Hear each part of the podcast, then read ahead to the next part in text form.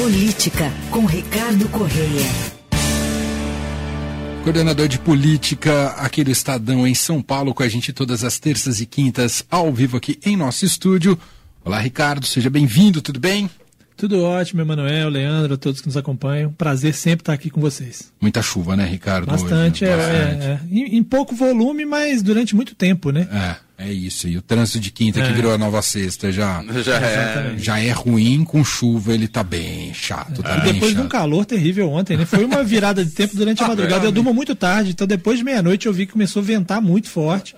E aí trouxe esse tempo aí que nós estamos experimentando hoje. E aí amanhã vai estar frio e você sabe que sábado e domingo vai fazer calor exaço é. de novo. Eu acho, considerando que eu estou de folga no fim de semana, oh, a não sei que eu tenha me enganado, e aí vai descobrir isso no sábado e no domingo, eu acho bom estar calor no fim de semana. Excelente. Bom, o Supremo Tribunal Federal, a gente está acompanhando né, o julgamento dos réus dos atos golpistas do dia 8 de janeiro. O Supremo já é, terminou o julgamento do segundo réu. Né? A gente acompanhou do primeiro, que foi condenado a 17 anos de prisão, e agora condenou o Tiago de Assis Matar, o segundo réu dos atos golpistas, a 14 anos de prisão e o pagamento de 100 dias multa. Quero te ouvir um pouco sobre esse processo que se iniciou agora no Supremo Tribunal Federal. A gente tem acompanhado de perto e há a sensação, com alguma divergência aqui a colar, a depender do ministro, mas que os ministros têm sido bastante duros, né? Tem, buscado dar recados duros em relação ao que ocorreu, né, Ricardo? É, sem dúvida. Um julgamento que vai longe, né? Porque nós estamos falando hoje do segundo né? Agora estamos no terceiro, eles estão julgando agora o terceiro caso. Eles esperam terminar 232 esse ano e no total são mais de mil, né? 1.300 e, e poucos. É, então eles têm, imagina esse desafio, porque tem que individualizar, cada um tem seu direito de defesa, aí tem que ouvir a, a, parte, né? O advogado da parte, ele tem que falar. Então, por isso que demora esse tempo todo, embora o primeiro demore mais, porque você tem que fazer um relatório todo e eles mandam esses recados na primeira, no primeiro julgamento. Mas, de fato, é, não só pela pena, que é alta, né? 17 anos para o Aécio Lúcio e 14 anos para o Tiago Assis, né? São, são cinco crimes que estão sendo é, imputados a eles, né? Abolição violenta do Estado Democrático de Direito, golpe de Estado, o dano uh, qualificado pela violência, a deterioração do patrimônio tombado, né, porque os prédios eram tombados, e a associação criminosa. Então, uh, a maioria decidiu que eles estavam ali em curso nesses cinco crimes, embora alguns uh, divergiram. Né? O Nunes Marques chegou a propor uma pena de apenas dois anos, o, o, o é, André, André Mendonça. Mendonça há sete anos e onze meses. É, aliás, não é por acaso que ficou em sete anos e onze meses, porque a partir de oito anos você inicia no ah. regime fechado. Então, né, por que, que dá sete anos e onze uhum. meses na dosimetria? Porque se você der oito anos, ele tem que começar no regime fechado e, e não no semiaberto. É, e ali teve ali o Barroso também com uma, com uma discussão se o, a abolição do Estado Democrático de Direito e o golpe de Estado não era a mesma coisa, então não se poderia punir duas vezes, então na pena dele ficou ali 10 anos, né? E, e inclusive com uma, com uma discussão muito é, curiosa, que é sobre o crime de golpe de Estado, né? Porque um dos argumentos, inclusive da defesa, foi de que, olha, eles não deram golpe de Estado nenhum, eles não podem ser condenados pelo golpe de Estado, né? E o argumento dos ministros do Moraes, de outros ministros que, que assim é, entenderam, é, que, que entenderam pela condenação, disseram, olha, é, o golpe de Estado ele só pode ser punido na forma tentada, né? tentativa de golpe de Estado. Porque se houvesse golpe de Estado, a lei não valia, não estaríamos nem aqui para julgar. Seríamos nós os julgados. Né? Então, é assim, é uma discussão. Né? É óbvio que eles não deram o golpe. Eles não seriam punidos se eles tivessem dado o golpe. Né? É, mas o fato é que houve recados tanto na punição mais dura quanto nos recados ao ex-presidente Jair Bolsonaro, porque o tempo inteiro, sobretudo nas falas do é, Moraes, do Barroso, do Gilmar Mendes, o recado de que, olha, isso aí faz parte de um contexto maior que inclui as falas do presidente, inclui a reunião ministerial lá que tinha ministro lá dizendo que eles eram todos vagabundos, que tinham que ser presos, né? Isso tudo faz parte de um pacote. Essas pessoas não foram para lá é, porque elas tiveram a ideia de dar o golpe. Elas foram lá executar o golpe que alguém uhum. planejou, né? Então é um recado. Se o executor é, levou 17 anos, né? Que essas pessoas, quando chegar a hora delas, né? Porque as investigações vão avançando para o lado delas, elas podem sofrer punições muito pesadas, né? E teve esse momento, né? De um bate-boca entre o Alexandre de Moraes ministro Alexandre de Moraes e o André Mendonça, né? Até por visões diferentes sobre o ocorrido. Vamos ouvir aqui como é que foi esse bate-boca. Eu fui ministro da Justiça. E o senhor também trabalhou no Palácio do Planalto, na subchefia de assuntos jurídicos. Esse é o André Mendonça. Em todos esses movimentos de 7 de setembro, como ministro da Justiça, eu estava de plantão com uma equipe à disposição, seja no Ministério da Justiça, seja com policiais da Força Nacional que chegariam aqui em alguns minutos para impedir o que aconteceu. Eu não consigo entender, e também carece de resposta, como que o Palácio do Planalto foi invadido da forma como foi invadido. Vossa Excelência sabe o rigor de vigilância e cuidado que deve haver lá. O fato é o seguinte: eu não vou entrar nesse mérito hoje. Acho que não nos cabe, pelo menos da minha parte, não é intenção entrar nesse mérito hoje. A minha intenção é avaliar a conduta do senhor Aécio Lúcio Costa Pereira. Enzo André, se me permite, já que Vossa Excelência entrou. Alexandre de Moraes. Nesse caso, é, as investigações demonstram claramente o porquê houve essa facilidade.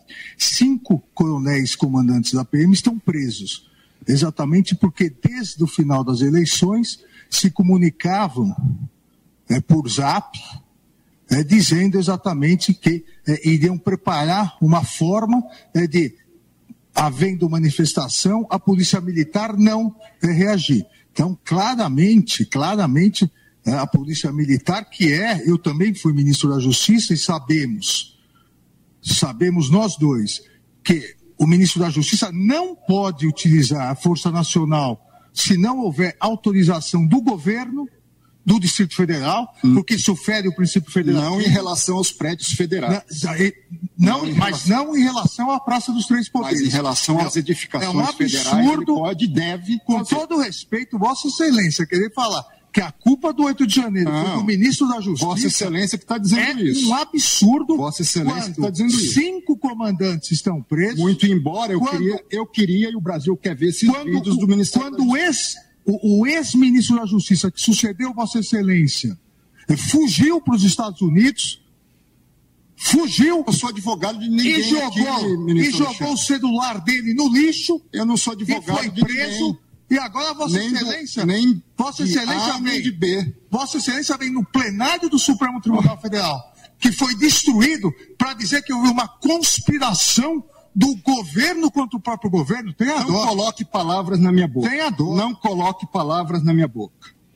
Não coloque palavras na minha boca. Tá aí. A discussão, acho que era importante colocar inteira pelo contexto, mas deixa claro ali a ala divergente que tem no Supremo mais alinhado com o bolsonarismo, né, Ricardo? É, e, e, o quanto esse assunto mexe ali com os nervos, né? Porque eles são próximos, né? O, o, o, o Moraes é um, é, foi um defensor de, de André Mendonça quando ele tem sido criticado aí desde que entrou no Supremo. Então eles têm uma boa relação. Eles não são, eles não têm uma rusga como tinha, por exemplo, o Barroso com o Gilmar, o Gilmar uhum. ou o Joaquim Barbosa com o Gilmar, né? Outras rusgas que houveram no passado, ou o Fux com o Lewandowski, Lewandowski com o Gilmar, tá? O Gilmar tá com todo mundo, né?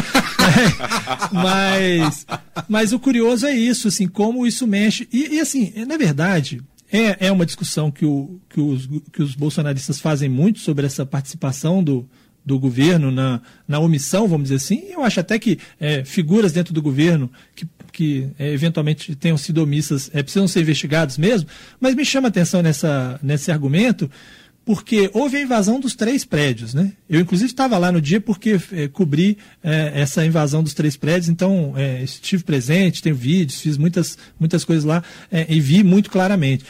houve a invasão dos três prédios. Se você considera que o governo federal foi omisso e contribuiu e, e, e faz parte de uma conspiração, você também tem que considerar que o próprio Supremo também é e que o próprio Congresso Verdade. é, né? Uhum. Como é que você vai dizer, bom, invadiram o Planalto porque houve uma conspiração que o, que o governo deixou agir no Planalto, mas é, e a Polícia Legislativa e a Polícia do Judiciário, né? Então você está dizendo que, a, que, o, que o comando do Supremo também é responsável, o comando do, do Congresso, e isso a gente não vê essa discussão, né? A gente vê essa discussão ah, sobre o prédio do Planalto como se fosse um evento à parte, como se a entrada no Planalto tivesse sido uma coisa e não tivesse havido essa. Né, e o prédio do, do, do Supremo foi muito mais Sim. muito é. mais destruído, né? Muito bem.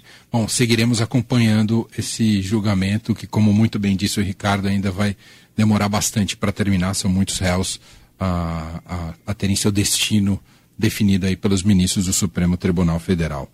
Antes da gente fechar, Ricardo, estamos acompanhando também, com um prazo apertadíssimo, porque ainda precisa passar pelo Senado, para que possa valer nas eleições do ano que vem, a mini reforma eleitoral. O que, que você destacaria até aqui do que foi acordada e votada aí pelos, por enquanto, pelos deputados. É, pois é, eles têm até 6 de outubro, né, para poder valer para a próxima eleição e o objetivo é esse mesmo, né? Eles fazem para mudar a regra para garantir que o, que o negócio fique do jeito que eles querem para a próxima eleição, né? É, eu acho que é um afrouxamento de regras, principalmente das regras de transparência é, nas doações, né? Eu acho que um dos pontos mais problemáticos é o ponto que permite a subcontratação é, de empresas é, sem que você precise declarar quem foi o destinatário final do dinheiro. Né? Hum. Ou seja, é, eu sou o candidato, te contrato, coloco na prestação de contas que eu te contratei por um valor X, você recontrata o Leandro e na prestação não aparece o Leandro, não aparece o que o Leandro fez, e você não sabe se há uma troca de favores, se há uma compra de votos, se há um desvio de dinheiro porque o Leandro, na verdade, não fez o serviço, não dá para comprovar, né? Então você, obviamente, permite assim mais é, espaço para malfeitos, né? Uhum. Acho que esse é um dos pontos. Tem uma questão sobre a doação por Pix, que o Pix não vai precisar ficar, é, não precisa ser aquela chave que é ligada ao CPF, pode ser uma chave aleatória, é mais difícil saber quem foi que doou, isso é um problema também. Há, há discussões sobre a campanha eleitoral, porque não pode fazer boca de urna é, física, mas com essa regra você pode fazer boca de urna digital, porque no dia da eleição você vai poder mandar material de campanha. Imagina você acorda de manhã no dia da votação, seu celular top de gente te pedindo voto de toda maneira. Enfim, uma série de regras aí é, de mudanças e, e, tem sido comum, né? Viu? A minha coluna hoje é sobre isso, inclusive no, no, no Estadão, sobre quantas mudanças, só para você ter uma ideia, a, só a lei, lei das eleições, só para as pessoas terem uma ideia, neste século ela foi mudada em 2002, 2003, 2006, 2009, 10, 13, 14, 15, 17, 19, 20, 21 e 22. Meu Deus. É mais fácil achar os anos que não houve é. mudança, né? E, e há mais mudanças nos anos ímpares porque justamente por isso, para que ela valha na próxima eleição. E eu falei só da lei das eleições, mas tem o Código Eleitoral foram, no, foram nove vezes, a lei dos partidos políticos mais seis vezes, a própria Constituição, lei de inelegibilidade. Então, tem esse pacote todo. E isso sem falar que tem lá uma PEC, que é a PEC da anistia, que anistia os partidos em 23 bilhões por não terem cumprido uhum. as regras atuais, ou seja, você não muda apenas o futuro, como também o passado, né? Porque a regra que vale, você vai mudar a regra para você não ter problemas, mas o que você já teve problema, você muda regra, você ah. dá uma anistia para você não precisar pagar, né? Então tem essa PEC da anistia que inclusive alguns pontos mais polêmicos dessa dessa mini reforma também foram para essa PEC da anistia. e aí, como é que você engaja democraticamente a é. população quando essas regras do jogo mudam tanto, não é. são tão claras? Tem várias partes do nosso é. sistema eleitoral que são super difíceis de compreensão, especialmente no legislativo fica difícil, né? É. Não, não, se colabora para que seja melhor. É, né? porque os próprios partidos não têm interesse, né? Sim. Porque, veja, você, quando está numa campanha eleitoral, você está discutindo o PT de um lado, o PL do outro, e aí ele vai argumentar ali aquilo que é importante na estratégia dele, mas neste momento os dois votaram juntos, né? Quase uhum. todos os partidos. Na verdade, só dois partidos não votaram, que são o PSOL e o Novo um de cada lado, mas os outros todos votaram a favor. Então, não há interesse de fazer esse debate prosperar na sociedade. Né? Nessa hora estão todos é, do mesmo lado e isso faz com que as pessoas deixem o assunto meio né, sem, sem perceber. Por isso que é bom sempre falar desses assuntos é, e aí, claro, é, essa, essa discussão permite que haja aí é, um, um debate mais crítico no Senado, né, que o Senado ainda vai fazer e normalmente nessas questões o Senado é mais crítico porque essas mudanças mexem mais com a vida dos deputados, né? Então o deputado tem mais interesse em saber é, como é que vai ficar o cálculo eleitoral, se aquilo vai fazer ter menos mulheres na chapa vai ajudar porque você vai ter mais vagas para homens, para uma eleição proporcional isso é, é mais relevante, mas para o Senado, que o mandato é de oito anos, às vezes tem gente que nem vai ser eleita uhum. na próxima, e que é uma eleição majoritária, às vezes esse, esse impacto não é tão grande. Então, às vezes, algumas coisas passam na Câmara e depois não passam no Senado, né? Vamos seguir acompanhando. O prazo é esse, até o dia 6 de outubro, é, precisa aprovar para valer nas próximas eleições. Ricardo Correia volta com a gente agora na semana que vem, na terça-feira. Obrigado, Ricardo. Até lá. Combinado. Um abraço. Valeu.